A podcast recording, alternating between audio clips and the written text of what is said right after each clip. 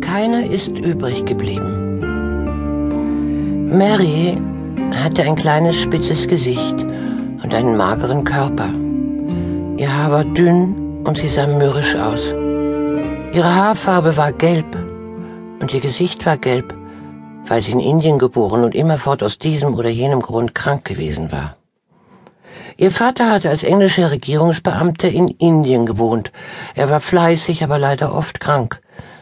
Marys Mutter, die eine große Schönheit gewesen war, hatte nichts anderes im Sinn gehabt, als auf Gesellschaften zu gehen und sich dort mit lustigen Leuten zu unterhalten. Als Mary zur Welt kam, überließ sie das Kind einer indischen Kinderfrau, einer Aya. Man gab dieser zu verstehen, dass sie Mem Sahib, wie Marys Mutter genannt wurde, am besten gefallen würde, wenn sie ihr den Anblick des Kindes nach Möglichkeit erspare. Darum wurde Mary, solange sie ein kränkliches, missgelauntes, hässliches Baby war, von ihrer Mutter ferngehalten und als aus ihr ein schwächliches, verzogenes, tapsiges Ding geworden war, wurde sie immer noch ferngehalten. Mary konnte sich nur an die dunklen Gesichter ihrer Aya und anderer eingeborener Dienstboten erinnern.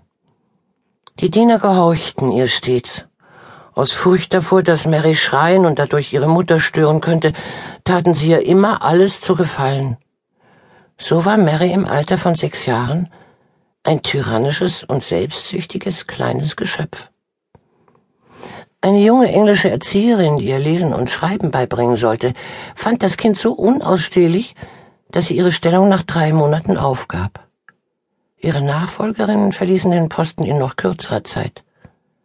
Hätte Mary nicht selbst gern gewusst, wie man Bücher liest, sie würde wohl kaum je das Alphabet gelernt haben.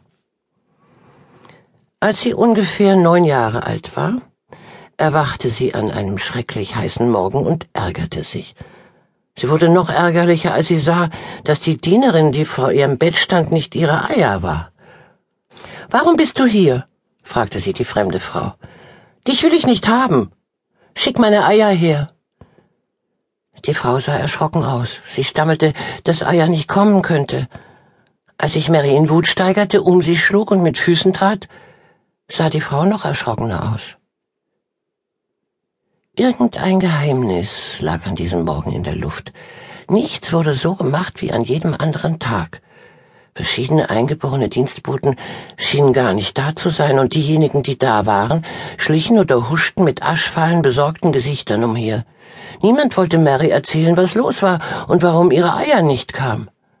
Man ließ sie allein. Der Morgen verging. Schließlich schlich Mary in den Garten und spielte allein unter dem Baum bei der großen Veranda. Sie tat so, als machte sie ein Blumenbeet, steckte scharlachrote Hibiskusblüten in angehäufte Erde, wurde aber, während sie sich so beschäftigte, immer ärgerlicher. Sie knirschte mit den Zähnen und sagte böse Worte vor sich hin als ihre Mutter auf die Veranda kam. Ein junger blonder Mann war bei ihr, und sie sprachen mit leisen, seltsam klingenden Stimmen. Mary kannte den Mann, der noch fast wie ein Junge aussah. Sie hatte gehört, dass er Offizier wäre und eben erst aus England gekommen sei. Das Kind schaute ihn an, aber vor allem starrte es seine Mutter an. Das tat Mary immer. Mem Sahib nannte sie in Gedanken ihre Mutter, so wie es die Dienstboten taten. Mem Sahib war hochgewachsen, schlank und hübsch und trug entzückende Kleider. Ihre Haare waren wie lockige Seide.